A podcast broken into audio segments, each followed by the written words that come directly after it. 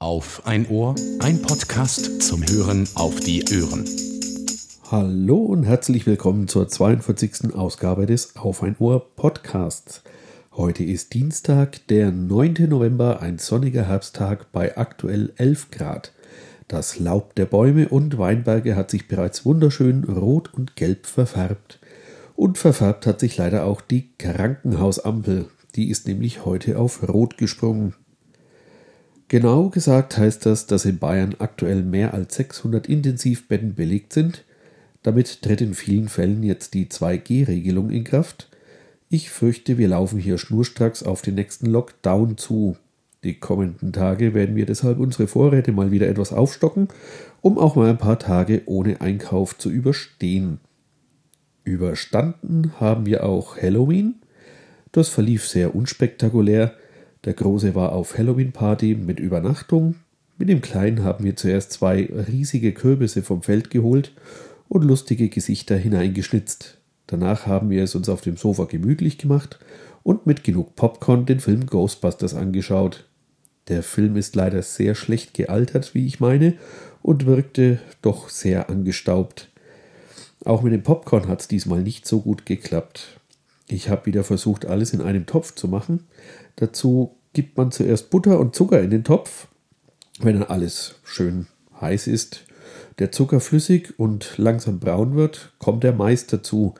Ich rühre dann ordentlich um, schließe den Deckel und dabei ist das Karamell wohl etwas zu heiß geworden und hat dem Popcorn einen ziemlich bitteren Beigeschmack beschert. Manchmal klappt es aber auch und dann schmeckt es so fast wie im Kino. Im Kino war auch meine Frau am letzten Wochenende mit den beiden Kindern und da haben sie sich den Film Die Schule der magischen Tiere angeschaut. Der hat ihnen sehr gut gefallen. Ich konnte leider nicht mit, weil ich einen guten Freund endlich mal wieder besuchen wollte. Der ist äh, ja ziemlich allein und ja, wenn, wir, wenn ich den jetzt nicht besucht hätte, dann hätten wir uns wahrscheinlich dieses Jahr nicht mehr gesehen. Und er hat sich auch sehr gefreut. Wir hatten einen wunderschönen Abend, waren sehr gut lecker essen.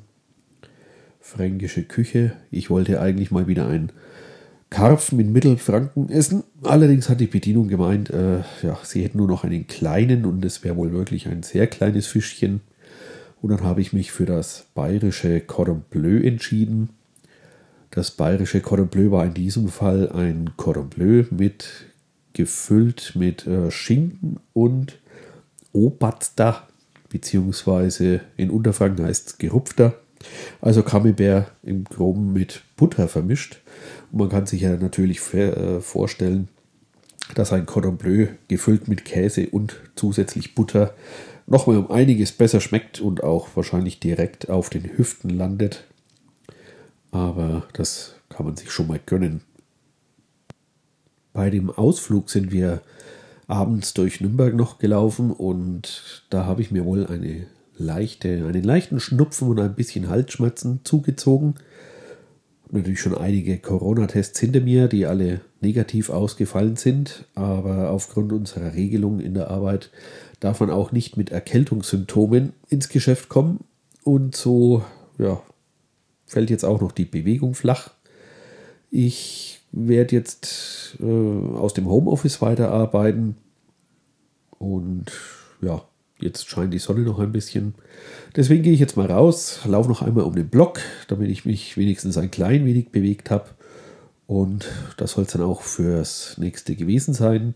Ich wünsche euch alles Gute, bleibt gesund und man hört sich.